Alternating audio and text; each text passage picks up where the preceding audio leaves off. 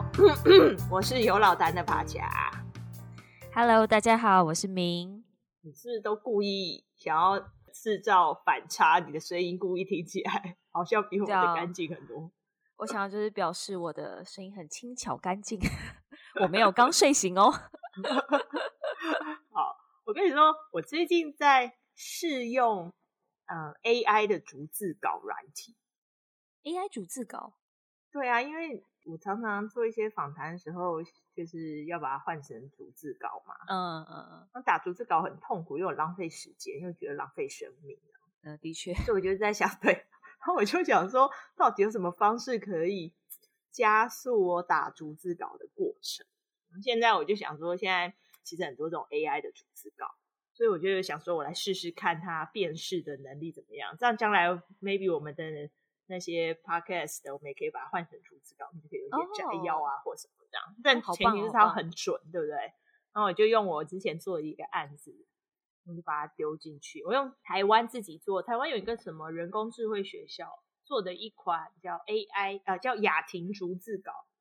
雅婷，哎，亚洲的雅。很 不是，就是很菜奇亚米亚的那种雅婷，哦，就是雅婷这样，哎，高雅的雅婷，然后那个女字旁加上女婷，了解，对，它就叫雅婷，就是很台湾的呃风格，菜奇亚米亚，嗯，逐字稿软体这样，然后对雅婷，然后所以我就把我之前做的一场访谈就丢进去，结果发现我在看逐字稿过程中，自然觉得看得很惊悚，哎，他就会就是很惊悚，怎么说？很惊悚。我就特别记录了几段，想说我一定要拿来我们的 podcast 里面跟大家分享。举例来说，我讲了一个呃四个字叫“经济来源”，嗯，结果它翻成“金子”，金子来源吗？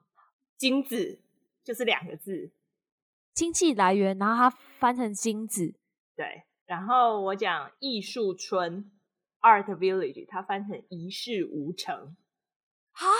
怎么会这样？我讲就是，然后访谈里面有一段说我们要做一些反思啊，reflection 的反思。嗯、他翻成呃，他听成白痴，我想看完很惊悚，然后 想说白痴。然后还有一个，例如说，呃，我们要扎实一点，他就听他就打成脏。所以那个逐字稿下来都是一些很奇形怪状的文字啊。但是后来我就再仔细看一下，其实好像是我的发音。可能比较不清楚，或者是我们的发音就是比较黏，你知道吗？所以其实你仔细来想，经济来源跟金子，就是如果你的发音没有很清楚的话，的确它是有可能就是听成像像金子这样。哦，所以我后来才去想说，哎、欸，好像是我发音，所以是你的问题，不是雅婷的问题。下次下次你来试试看，下次你来用比较字正腔圆的方式来发音，看他会不会。它的逐字稿的品质会不会好一点？欸，但它的运作原理就是你直接放一段录音给雅婷听，然后雅婷就会幻化成文字，像这样吗？我就把我的录音档直接丢到它那个软体上面，然后需要一些时间去翻译你的逐字稿。好了，你就可以打开看，然后你当然可以在上面编辑嘛。你编辑的同时，其实是帮助他去变，就是学习。嗯，说哦，原来这样，所以我我在想，或许我多用几次 会好一点，雅婷会变聪明。对，但我只是因为这件事情在检讨我的发音，因为我的口音或者我的发音就常常被人家讲过，说我有听过有人说我的口音很像外省人。你说什么？我有外省老兵的口音？这这我不知道哎，但的确，就你的声音比较比较粘在一起。我觉得好像比较黏在一起一点，啊、好像比较黏。然后，然后他们又又也有人说我讲中文很像 A B C 吗？对，就很像讲英文的腔调还是什么。然后我就说，好像我一下又是外省口音，然后一下又是这种像 A B C 那种讲话。我是想说，我到底我以前是这样讲话吗？想说我觉得我他也是都在朗读，也是都会在讲这些很字正腔圆呐、啊。为什么现在变成这样？我不知道，但我认识你以来，你声音就是这样啊。对啊，我不知道哎、欸，反正就好，然后大家就会觉得哦，我讲中文好像有一点腔调，是不是从国外回来？以前有遇到就是一个英文老师，就说：“咦、欸，帕恰，你是不是从美国回来的？”你听起来是加州口音哦。是怎样认定是加州口音？我不知道，可能很黏，我也不懂。但很年，应该是美国南方，反正就是很奇妙，啊就开始认真的检讨我的 发音的问题啊。所以接下来，希望透过这个 podcast 好好的训练我的口条，就是讲话不要这么黏。哎、欸，但你有尝试其他的 AI 软体吗？因为你目前只认识了雅婷吗？没有。因为那时候在做一个案子，它叫逐字稿，所以我那时候就反正就已经在赶其他报告，我就想说我来选一些逐字稿软体。那其实比较有名，好像有中国的逐字稿软体，但我就有点不想，我就想说我要支持台湾，加上我没有太多时间去选择的，没有太多时间，因为马上结案了，我哪有时间？比如就赶快就想说好了，那我就选一款台湾的，用用看效果怎么样。嗯，所以目前台湾就只有雅婷。我稍微 search 一下，好像是吧，蛮有趣的啊。我觉得你要就是给雅婷多一点时间，让她多认识你。我觉得你们只是缺缺少就是对彼此的认识，等到他熟悉了你，可能就是 逐字稿就不是问题了。对，但是因为他他就是要钱的，所以我没有办法海量，我没有办法海量，就是把我所有的访谈的那个音档都丢上去让他去训练，知道吗？所以我都是有需要。打逐字稿的时候，他把它丢上去，不然我就把我们每次 podcast 的录音档丢上去，去训练他就好啦。让雅婷也听一下。对啊，就是他都是要钱啊。反正呢，这件事情就是我深深的检讨了我的发音之外，然后我因为我又觉得我在选择要不用哪一个逐字稿软体的过程中，其实浪费我很多时间，导致我最后结案报告写得非常非常的赶。非常非常急，想说都什么时候了，我还在这边选，我要用哪一个逐字稿？选择障碍哦，我要选择障碍。对啊，我就觉得天哪，也太浪费我时间了。那你是有选择障碍的人吗？我我觉得看事情哎、欸，有些东西还蛮快，一眼就可以认出自己最喜欢哪一个。但我可能我觉得比起选择障碍，我更多是犹豫病吧。就我可能已经看中了某个东西，但我就会很犹豫，说：“哎，到底要不要花这个钱？真的要吗？我真的真的很想要吗？如果把这笔钱拿去买其他东西，我可以可能可以买好几个比较便宜的东西。那我到底要哪一个比较好？我可能会比较犹豫这个点。但在就是多个选项去做选择，我觉得这件事我比较还好。但是应该蛮多人都会有这种。”难以下决定的这种镜头吧，身边总是有一些是很犹豫不决的朋友们。哦，对啊，蛮多的。我们在这边就先不说谁，但是如果听众朋友你有听到，那你就可以讲啊，是该不会是在讲我吧？那其实今天的呃主题就是讲到选择障碍这件事情，跟我们的上一集就是 FOMO 还蛮有关系的嘛，对不对？对，上次的 FOMO 是讲到。Fear of missing out 嘛，就是错失恐惧，呃，错失恐惧症。对，那这次的选择障碍，它有另外一个相关的，算是他姐弟吗？就是双生双双胞胎，双 胞胎，反正 anyway，他们就是近亲类似这样。就是他另外一种，还有另外一种恐惧症叫 FOBO，Fear of better option，就是更好选择恐惧症。所以我们一开始才会聊到说选择障碍这件事，就是会有些人他一直很恐惧，说他没有做到更好的选择。好，那我们来稍微再先跟大家很快的讲一下 FOBO 更好选择恐惧症的定义是什么。那这主要就是他是因为呢担心之后会出现更好的选项而感到焦虑，导致他要在做决定的时候呢，他不愿意就。投入在现有的选项里面，就是假设他现在已经有了 A、B、C，他就觉得会不会将来会有个 D 更好的时候，他就会说：“那我先不要选前面三个，我想等等看有没有更好的选项出现。”那所以这个其实是一种书上有说，然后我非常认同。他说这是一种富有病，就是你有了选择才会有这样子的恐惧症。嗯，像以前你就觉得以前就是我们父母那一代。最会讲这种话，就是说，哼，吃饭还挑，我们以前没得选了，你给你什么就吃什么，对不对？他们都会很爱搬出这一套，对啊，你没得选的时候你就 对啊，父母都会讲这种话，就是说你要就是只能吃什么就吃什么，因为他没有选择啊。可是因为我们现在就选择很多，所以还有大导致，我觉得这就是一种现代病吧，现代人才会得到的病。资讯太多了，你选择太多，才会造成这样。啊、没错。好，那我们讲完电影以后，我们再跟大家稍微讲一下，说，诶，所以 FOBO 会有哪些具体的现象还是行为？当听众朋友，你可以自己去检查一下，说，嗯，诶，所以我是一个 FOBO 人吗？我是有这个恐惧症的人吗？对，其实，在书中，它也是有一个部分是在讲 FOBO 的自评问卷，就他列出了几项，然后来让你呃自己反思一下，自己是不是有 FOBO 这个情况。那里面提到了一些我觉得蛮有趣的，所以我想要跟大家分享。嗯。它里面就有提到，当你要做某个决定的时候，你一定需要有非常大量的资讯，或是有其他大量的选项，你才能做决定。也就是说，假设呃，我今天要去日本玩好了，然后所以我要订旅馆。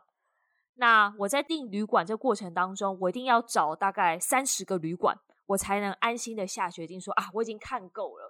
就是日本最棒的旅馆，就是这三十间，所以我才能做决定。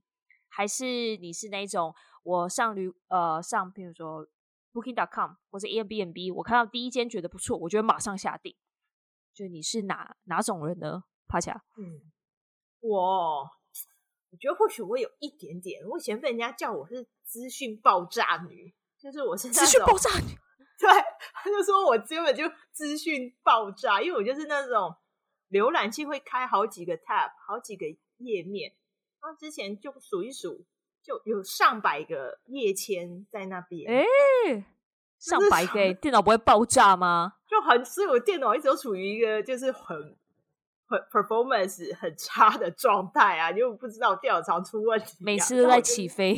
对，然后我又舍不得关掉那些 tab，但是所以所以我在例如在做呃买东西，不是会做一些功课吗？我就会就是演展示这样子啊，然后全部展开来，然后看看各种东西这样子。所以我觉得这个我好像有一点。所以你生怕没有办法找到最棒的选择，对不对？对。所以你就是要有所有的资料。对。嗯，对啊。但你真的有一些 FOBO 的倾向哦。如果以他这个自评问卷来讲，对啊。好，那第二个呃自评的内容也跟第一个也略有关系啦。他说：“你，譬如说你在进行某种预约或是预定，就其实有点像是刚刚要去日本玩，你要订房间这件事情。那呃，你都是会到最后一刻，就是你不得不定的时候才选择其中一个，或有时候你甚至不选嘛。就你都是要，我觉得他的意思就是你都是要等到最后一刻你才做决定嘛。这个我应该不算有。”因为我通常都是懒得去预约或是拟定计划的人，所以我可能都是最后一刻我才赶哎，赶快有赶快有什么就挑什么这样。所以这个地方我好像还好。哦，OK，所以其实你是那种呃，可能明天就要出发了，然后你今天定，但即便你今天定，你还是会大概的找，就是有哪一些选项，你不会只看到一个就马上定，但你也不会拖太久。对，对，因为就快要出发了。那你嘞？我的话，我也是那种要找呃很多个的，但我是那一种我会希望事情就赶快结束，就我不想要拖在那边。嗯，所以如果我找到很多个，然后我就会想说，那我要赶快做决定，不然我就好像有一件事情悬在心上这样。嗯，但我的确是有朋友，就是他也是开很多 tab，就在 browser 开很多 tab，嗯，然后就放在那边哦，就放在那边，啊，就是时不时的还会再增加一些 tab，因为随着时间的，就是就是进展，他又会发现更多有趣的 option 嘛，所以他的 tab 就一直增加，可能从十个、二十个、三十个，然后最后就是不得不做决定的时候，他就觉得很焦虑，因为他选择太多了。嗯，然后有时候可能就是一气之下就会整个都关掉，整个 browser 关掉，他就觉得天哪，我不想再浪费时间。但殊不知他已经浪费非常多时间在累积这些选项。然后我有碰过是，这也是累积很多，然后就一直死不下决定，因为他没办法做决定。然后到最后就是整个要买的东西都收到，就是被卖光，啊、因为他可能在浏览还要买什么东西吧？对对啊，然后最后也是什么东西都没买到，但他其实也花了非常多的时间在累积这些选项。嗯嗯，听起来我浪费时间啊，对啊，这是一个 FOBO 病，真的。哎，还有一个自评问卷，我也想问问你。他提到说，我时常拒绝别人提供的第一选项，就你有这个倾向吗？就举例来讲，假设你去餐厅，然后有呃服务生带位，那可能带给你第一个位置，然后你会说，哎，我不要，我觉得里面那个靠窗的比较好，还是你就会直接接受这个服务生的提议？我通常比较接受无脑的选择，就是好，反正有人给我选择，我就接受啊，不然要浪费很多时间。对我而言都，哎、那那这样那这样，那譬如说你自己去图书馆嘛，你应该有蛮多去图书馆经验，就可能自己写报告啊，或者什么之类的，嗯、读书嘛。嗯、那在、嗯、呃图书馆就会有一些座位，那你会看到第一个座位的时候就坐下去吗？还是你会在浏览，在想说会不会有更安静？会不会有就是呃，会让你更专心的地方？我会挑旁边没有人的座位坐下，但可能那时候图书馆很空啊，就是现在很多座位旁边都没人。哦、我可能会先看说，例如说我这次去我要在哪一区，例如我比较要看哪一区的书籍嘛，有时候是查资料什么的。嗯、好，那你已经决定书柜最近的书柜最近，对、嗯、我就会少走点路啊，我很懒的。OK，所以你会试图用一些条件，就是把一些座位先排除，然后再再做。对，蛮有趣，蛮有趣。那还有最后一个，呃，但它很多啦，它很多自评问卷。那还有一个我觉得蛮有趣的是，你是一个经常买一样东西后又后悔退货的人吗？我从来不退货、欸，哎，我觉得退货是觉得 就知道，你是因为觉得太麻烦，很麻烦，我要包起来，要拿去寄。但你就是买了就买了，你就是买了就买啦。那你会就是好，那我再举个例，就呃，譬如说你买了一个，因为 Podcast 所以你买了一个麦克风，你又新买了一个麦克风，嗯、然后它的价钱有点高，所以你是、嗯、呃犹豫了一阵子，然后最后你就想说啊，好了好了，就花这个钱，然后买了之后呢，就反而发现呃有一款更便宜，感觉也很不错。或是你又发现有其他价钱更低的，你会觉得后悔吗？你会想说，哈，还是我把这个退货，我再去选择另外一个？不会，不会，就纯粹因为太懒。对啊，而且如果它就是，就算它贵一点，可是它如果玩就是是我用起来是符合我需求，可以让我完成，例如可以让我继续录 podcast，就这音质听起来是不错的，那我就就会继续用啊。嗯，哦，因为因为我的逻辑是这样，我会决定买它，就表示当下我觉得这个价钱跟那个品质是符合我期待的，嗯嗯，所以就买了，就表示这个价钱我接受，嗯，那就那就就这样啊，所以就不要再多想，对啊，就算再低，的再低当然是比较好，可是你原本买贵那价钱也是你可以接受的啊，不是吗？哦，对啦，所以其实我我买东西我也不杀价，哎，就是我去问他，哦，听起来好像很偷贼，但是就是例如说我去买东西，他跟我说多少钱，就是他开高，可是如果你当下听到那价钱你可以接受，你就买啊，就他就是在你预期内的价钱，嗯，那你后面如果你你杀掉多的那就是多的啊，可是你你本来就已经就像如果他原本他故意哄抬价格要骗你这观光客，他、啊、如果你听他价钱你觉得贵，你就不会买嘛，你也不想杀。对，可是很麻烦呢，我好累哦。哦，所以其实即便你知道那个价钱不合理，但你想要，你也不会主动杀嘛？还是你就就不不会？哎，就是不就如果那不合理，就等于他已经超出我可以接受的价位，我就会走掉啊。嗯、然后跟他那边讨价还价，还要那个很厚脸皮，我就觉得也太累，所以我想说算。但如果他就讲一口价，我觉得这个东西如果他算我三百，我觉得很 OK 啊。就算买贵，我也觉得无所谓。那我就。妈妈可能听到有点不开心，对，觉得这个孩子觉得怎么可以都不精打细算，很累耶，杀价也太累。反正我觉得它是里面书中有一部分的，就是对于 FOBO 的自评问卷还蛮有趣的了。那我自己在看，的确就有一些，就我就会有中招嘛，就有时候也会忧心，哎，我是不是当下这个选择要真的要接受嘛？会不会有更好的？然后我自己就会好奇，到底是为什么会有 FOBO 啊？就为什么人会有这种情绪？觉得人好累嘛？我有 FOMO，又有 FOMO，就是又怕错过什么，然后又怕没有选到最好，心好累。光聊这两集都让我觉得心好累哦。哎，错了也，而且哦，而且我觉得是现代人很累，因为这两个都是现代人才会有的病啊。或者是两人，这两个人才会有的恐惧症，他不是病啊，就是一个恐惧症。我我觉得这好难讲，就是是一体两面的事情。就是某种程度也是因为现代人很幸福，就像你讲，他是一个富有病，也因为我有办法，我有科技的发展，我有网络，所以我可以获取到更多的资讯，所以我才会有 FOMO 吧。嗯，就是我会 fear of missing out，就是我会担心我没有再接收到更多其他的讯息。那也因为。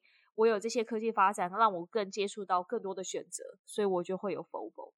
所以我觉得有好有坏。嗯，对啊。对啦，就是我们享受现代化的过程中，就会引来这些额外的恐惧症啊。好，那我们回归到说，为什么会产生 FOMO 的原因，其实它跟嗯，嗯我们上一集的 FOMO 其实是一样的。然后人就是基因里面就有你老祖先的记忆，所以生物因素当就是驱使 FOMO 的一个重要的关键。那老祖先人类，我们天生就会渴望最好的东西嘛。你用最好的东西，举例来说，远古时代，你用最好的工具，你才能在物种演化过程中更占优势，你就能够繁衍更多，你就成为那个主要主宰的物种。所以这就是我们人类天性的部分啊。那只是说到现代化这件事情，就像刚刚我们聊的嘛，就是把它变严重了这样，所以他就变成恐惧症。他本来是一件好的事情，就就变成恐惧症。那这样听起来。FOMO 它就是变成一个恐惧症嘛，但上次有提到，其实 FOMO 它还是有一些呃好处嘛，嗯，就是它虽然是一种焦虑，它会让大家担心，就是身边错过的呃正在发生的其他事情，可能其他事情更有趣，更就是更耀眼夺目这样，但是呃也是一体两面，它也可以更鼓励你向外拓展，为生活带来转变，嗯，那 Fobo 呢？Fobo 都只有就是就是变成一个恐惧症嘛？它有其他比较好处吗？比较 positive 的一面吗？Fobo 如果是以这个作者的说法，他说 Fobo 是一个完全没有任何好处的东西。虽然他在演化来看说他的当初形成的原因是好的，嗯，但是当你罹患了这种恐惧症的时候啊，你基本上就是成为拖累别人的人。拖累别人这么严重，就是会影响到别人。怎么说？怎么说？那举举例来说，你知道我们每个人每天平均要做出多少个决定吗？每天哦，呃，你说所有吗？还是只有大决定？还是所有的决定？所有大大小小，从你一睁开眼、一起床、一睁开眼开始，到你闭上眼睛，我觉得可能有一一百个吗？这这这这。差太多了啦！就是查了一下资料，说我们每天平均要做出两万个决定，两万个有这么多？有有一些是你可能转眼会无意识你就决定了。比如来说，早餐吐司你要抹蜂蜜还是花生酱？哈，有点犹豫。早餐要吃什么？对，早餐要吃什么？都是啊。嗯，我今天要穿什么？它里面其实有提到，就像你讲，我一开始也蛮惊讶这个数字啊。好了，一百是我假装，我知道其实要做 非常非常的多。那我一开始有一点觉得，嘿，真的，我真的有要做这么多吗？因为我没有意识做，意识到我其实做了很多决定。嗯、但它里面有提到一些非常非常微小，就像你讲的，从你一睁开眼，我到底要不要睁开眼？这其实就是一个决定。我到底要不要现在起来呢？或是我再多睡五分钟？这就是一个决定。五分钟过后，啊、你是去会用贪睡模式，还是我真的要起来呢？那又是一个决定。所以这整个一天当中，其实它充斥着非常非常非常多的决定。是的，所以那它为什么会影响到别人呢？因为呢，同时我们人在团体中，你一定某种程度是某个情境底下决策者。举例来说，嗯、妈妈可能是决定我早餐要选择什么给我小孩吃的人。但今天如果这个妈妈不幸患有 FOMO 的时候，他就一整个早上都很焦虑，怎么办？我要给小孩吃汉堡，还是吃三明治，还是什么？走到最后，小孩可能就迟到了，类似这样，就结果最后什么也没吃。哎、哦欸，这个例子很好哎、欸，这个例子好容易懂哦。对啊，那这只是妈妈哦。例如小孩可能也有他的决定啊。例如说，我是要先做功课，还是我要赶快先玩，完了再做功课呢？他如果一直犹豫，来来回回，他可能是什么事又没有玩到，然后功课也没有做到，隔天就去学校被骂。哦，可能就是放鸟放鸟朋友嘛，因为他就是犹豫不决，然后反正会被爸爸骂。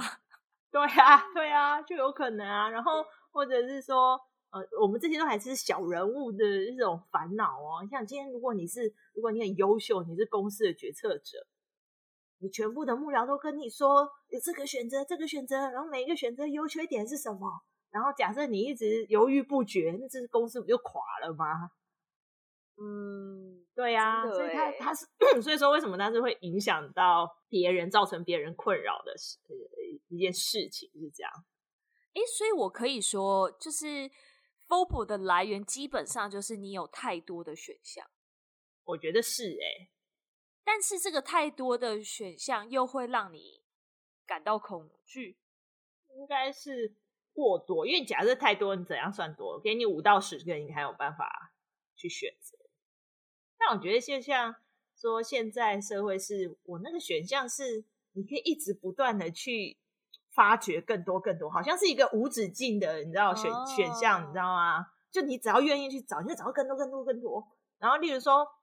明明有没有一种情形是明明常常我们就已经决定，你心中其实大概已经数一几个选项，又想说不行，我再找一下，又又找了更多，然后你又花了更多的耶，我觉得会耶，对啊，我觉得对啊，对啊。但你明明心中就已经有数一了一些选项，你还觉得不行不行，可能还有更好的，你又开始在找，然后可能你找过程中又看到一些负评，就是在讲你原本的那几个选项的时候，你说啊怎么办？啊这样好吗？然后，所以就一直陷入这个状态啊！这让我想到一件事情，就像你有应该有发现，呃，其实还蛮多，比如说呃，找素材的网站啊，像 Pinterest、嗯、或是一些、嗯、呃 Ecom 的一些就是商家线上的商家的网站，他们很常做 Infinity Scroll，就是你可以无止境的滑，嗯、就他你不用再去切换页面，啊、你就一直滑，一直滑，一直滑。然后有时候其实我可能已经累积了可能十张，就我觉得很美的图片。但我就无法克制自己不就是停止滑动，我就觉得天哪，看到就是 二十张更棒的，就是陷入这个循环，然后大概 开了就五十个 tap，疯狂。正常啊，你知道我是那种会把每次 Google 搜寻的时候，我会把它滑，就是所有的页面都走完的人。就假假设有二三十页，我就全部把它都走完的人。真的啦，真的啊。选项太多是一种困。他如果今天，例如说，就不会让我这样无限的一直有更多的选项的话，我们就是在那固定的选项里面一直走，感觉其实或许是恐惧症不会这么严重。嗯，的确的确啦，对吧？哎，那这样 FOBO 我听起来真的是蛮烦的，而且就像你讲的，它不只是不是你影响自己而已，不像 FOMO，它只是比较自己内在。的煎熬，嗯、你 FOBO 就影响到别人嘛？那到底要怎么来对抗它，找回自己的理性呢？对，书中其实有提还蛮多方法，但我想说，我们就选我们各自喜爱的一些方法来跟大家分享。那第一点呢，就是万年的弱，或者跟我们这整个 podcast 有关。呃，主要想要强调有关，就是你一定要和 FOMO 一样，承认自己有这些恐惧症，你才有办法去面对它，去处理。所以是 FOBO，你有 FOBO 的朋友呢，你就可以在我们的 IG 底下留言，承认你是 FOBO 人，然后你再 tag 一个，就是你觉得他有 FOBO，你再 tag 一个你觉得他是 FOBO 的人朋友，让大家一起来更认识自己的。它里面有提到一些方法，我也觉得还蛮不错的，就是他有讲到你要把呃你做选择的这个过程当中呃写成文字。举例来讲，就是我可能现在有。二十个选项嘛，因为我觉得克制自己不去找其他的 option 这件事太难了。好，那你可能好，那你可能稍微节制一点。我这一次呃，比如说要去日本游玩，我就找了二十间饭店。那我当然就是基本上我自己会有一些条件嘛，我可能觉得浴室太小，客厅太小，我就会淘汰、淘汰、淘汰一些。那在这个淘汰过程当中，你可能最后就会有呃，一个是你觉得啊，整个条件都很棒。那这个书中就有提到说，你可以把你这个决策的过程当中稍微的写下来，有点提醒你自己说，诶，为什么当初这些选择被排除掉？为什么是我不想要的？然后他有在提到一个很关键、很关键的原则，就是一旦一个选项淘汰出局，就是一个饭店，你就是要淘汰它了。他就回不来喽，就你不能再反悔，你不能觉得说哈，这个真的要淘汰吗？就是会不会其实他也很好，但其实那时候在上一刻的你，你已经其实已经觉得他不够好了。所以当你觉得这个东西要淘汰，一个选项要被淘汰，他就再也回不来，你就不要再让他回来了，不然你就会再花更多的时间，就是在重复一样的事情。嗯，就把它直接丢到碎纸机里面。对，就是意念，把它丢到碎纸机，就不要再想它了，不然你会陷入犹豫不决的状态。没错，就是犹豫病啊。那还有其他方法吗？我自己喜欢的方法是，嗯，我觉得你一定要做功课。就我们现在里讲的选择，不是你就是完全没有做任何功课，然后你乱选的那种选择。这样就是还是要认，我觉得认真做功课是一个前提。那一旦你有认真做功课之后呢，你就要相信自己做的这些功课跟分析，然后你要去接受说，我们每个每我们没有人可以办有办法去预测未来嘛。如果这样，我就是那个未来人那种先知啊，我就可以预测谁会当选美国总统的美国总统，对不对？但我们都没有办法嘛。所以，那我们能做的事情就是，我只能接受我自己做的功课。就像我刚刚说，呃，我有多少时间做多少功课，然后一旦这样，那这就是我我接受我自己做的功课的结果。然后再来，我很喜欢的一个点就是，之所谓接受你做的功课，就是你接受一个够好的选项，而不是说你想要去找一个完美最正确的答案。那我觉得太难了。嗯，这个心态蛮好的。对啊，就像我刚刚前面说，那价钱不杀价，但如果我看那价钱已经是我对我而言是够好的选项，我就 OK 啊。你再多贪图那个呃杀价来的那个小小的利润，那就是你贪心嘛。其实简单来说，还不就是你贪心？其实就是这样。所以接受够好选项，我觉得是一个呃，也是一个蛮关键的原则。相信自己做的功课，要做功课这件事情，书中有稍微提到，就是关于有一些议题，因为你不是那个议题的高手，就你可能对他的了解有限，所以你这时候你可以请其他人，就相对对于这件事情比较有经验的来听听他的分析，我觉得这也是一个选择。但是我觉得，嗯、呃，反正不管怎样，就是要接受。你能做的事情，或是你能有的选项是有限的。然后就像帕恰讲，当你决定了一件事情，它就是对你来讲最好的选择。不要再去很一昧的去找说还有没有更好、更棒的事情。这样，嗯，对啊，就是主要跟大家的 take away 是这几点啊。不过我真的要讲，就是做选择这件事，这蛮难的欸。对啊，而且我觉得，就像呃，我们刚刚提到，譬如说去餐厅选座位，或是买东西，或是呃订饭店，这些选择，其实听起来你要讲，其实它对你的人生就无痛、无伤大雅，就是也不是什么样的大事。你顶多可能你选到不好的饭店，你可能忍受个一两天，但。对于有些人来讲，有些决定是更大的，可能某个决定就是会影响，知道你往后的五年或者是十年。像我们之前那个、啊、买房子，哎，对，像买房子这件事情，对啊，对啊。那像这样的决定要怎么做？你觉得嘞？就像比如说我在买房子，我可能想说，哎，我要不要再等一下？或许有价钱更甜，我更喜欢的地方。我觉得。关键应该还是在于你知不知道自己的，第一个是能力在哪里，第二个是你的优先顺序是什么。那我觉得到了我们这个年纪，就是出来听起来有点老，但是我真的觉得到比较成熟之后，你真的会比较知道自己生命中的优先顺序是什么，你知道怎么做出对自己更好的选择。这是我进来就是迈入三字头之后很大的体悟，这样。嗯，你知道一字头的时候，我们根本就随便小屁孩啊，根本就随便什么都就是只想着自己嘛。然后二字头有没有？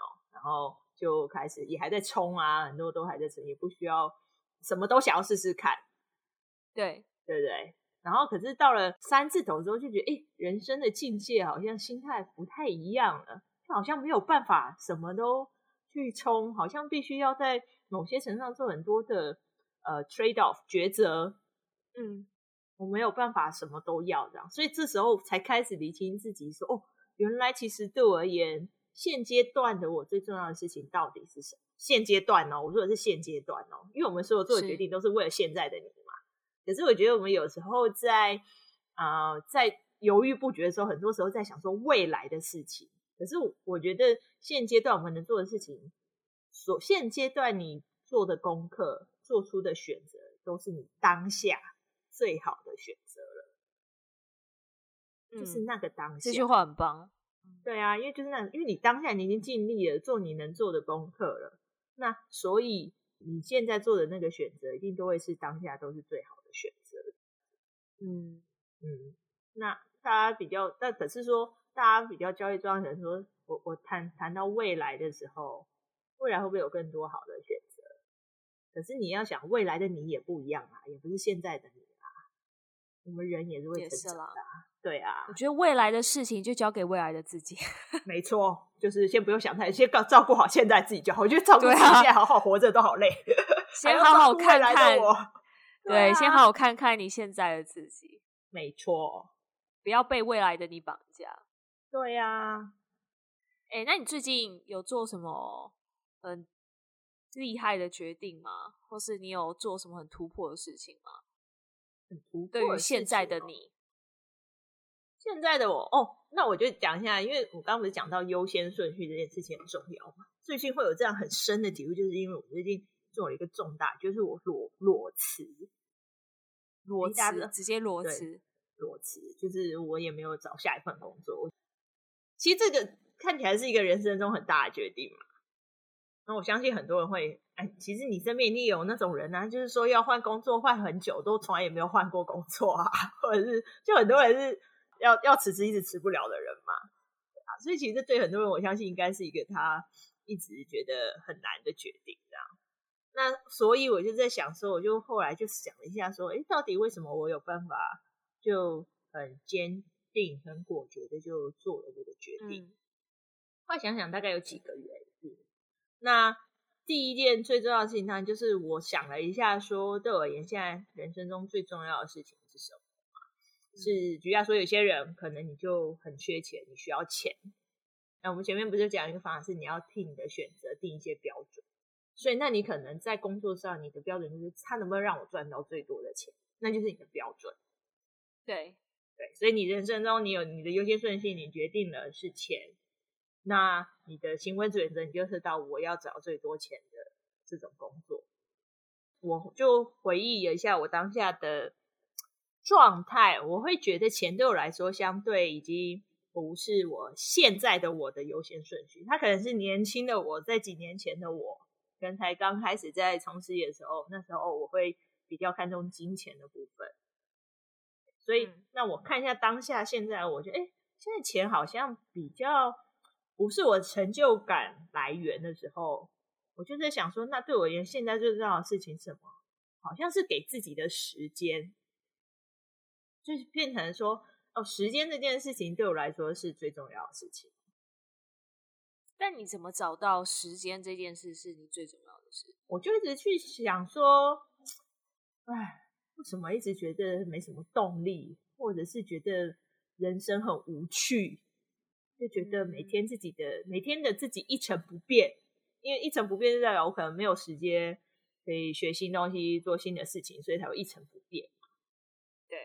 对。啊，所以然后就想说，然后状态又持续了一阵子，呃，大概两三年，然然后我就觉得天哪，两三年有那么久，我就也是有犹豫病啊，还是犹豫一下，是这年头就要犹豫一下，就是，所以我其实也是犹豫了一下，就心里一直有这个想法，他就一直没有这种果决。然后后来呢，我就觉得啊，或许二零二零是一个很关键的一个点，就让我突然意识到，天哪，生命真的太无常、太短暂了。万一我明天就死掉，我一定会很后悔。我居然没有做什么新的事情，就没有做一些改变啊！所以就是一系列这样子，一系列的自反思啊、自问自答的过程中，就是想说，哦，所以我想要的是时间，所以每。我就跟人家说，哎、我要离职，然后他就说，那那你要去哪里？你现在的工作怎么？哎、欸，没有啊，我要在家躺。他说你要躺多久？我说大概一年。他说是可以躺多久？我说就是要躺，很爽啊，管他，我就是想要躺啊。我觉得蛮勇敢的，对呀、啊，听到人好像都会觉得还蛮勇敢的，很勇敢的忠于自己啊。对啊，就是因为我后来就就是真的觉得说，哎、欸，现在到底对自己而言最重要的是什么？我觉得这件事情真的是一切的关键，而且还有加上现在的环境啊，就像你讲，也我觉得可能呃很多人就是也会因为疫情的关系，或是现在所处的环境，开始去思考说，什么事情真的是对自己最重要的。如果有一天你发生意外，或是发生了什么事情，那你会觉得后悔吗？或是你会觉得对现在的？所做的事情感到留恋。嗯，对啊，我都是抱着说我明天就会死掉的心态。天哪，我今天到底有没有好好的在过？就是有没有我想做的事情，有没有努力去追寻这样子？哇，好，我觉得还蛮 inspired 的。其实可能对于对，就是你可能呃，其实心里已经有某一些想法，但你还有一点胆怯，嗯，还在想说要不要。尝试新的一步的人，我觉得帕恰给予非常大的正能量。对，我觉得就是勇气，然后 just do it。未来的事太难说了，你从现在，你现在这个当下就要说你一定会失败，就是也太看不起自己了吧？每一个人都很厉害啊，对不对？我又不懂为什么大家都裹足不前，就明明未来。有可能变化，就大家问，就大家例如说，哎、欸，那你一年后后呢？我说一年后要干嘛？我说你躺完，他说你躺完一年后要干嘛？我说不知道，一年的变化可能很大啊，说不定我 podcast 红了，我变百万订阅，我赚很多钱，我就不用再找工作啦，对不对？就未来是很有可能说，对呀、啊，未来是真的太难说。你现在就要去定义，你以后一定会失败，然后就说啊，不行，做这个决定，我觉得这真的是有点太局限自己了啦。我觉得这是一个很棒的收尾，我们就停在这边。太棒了，很 好。希望大家都能够勇敢的做出选择。对，真的希望大家都勇敢的忠于自己，然后正视现在此刻当下的自己，不要被未来的自己绑架，嗯、不要去为未来的自己感到忧心，因为未来的自己就会处理好未来的事。没错，而且未来你会变更聪明，会变得更厉害，你会有更大的力量去处理未来的事情。好啦，如果大家有什么呃裹足不前，或是有什么 FOBO 的想法，都欢迎在 IG 上面跟我们的互动留言。那大家也可以在 Apple、Spotify、Google、KKBOX、Podcast、SoundOn 还有 First Story 上听到我们啊、的声音，然后观看我们的 Podcast。那如果在 Apple Podcast 的朋友，就也请给我们五星好评，然后或是在 IG 上留言，呃，让我们知道你还对哪一些议题有兴趣，我们都很开心跟欢迎，就是和你们一起互动这样。对啊，目前都没有人跟我们互动，所以 有点光那个脑汁干枯，不知道想什么主题了。有啦，有些朋友还是就是比较害羞，是私讯的方式跟我们讲，哦、但我们还是很欢迎，就是可以直接在那个 IG 平台跟我们的互动，这样，嗯，好吗？好，那今天就到这边喽，下次见，拜拜，拜拜。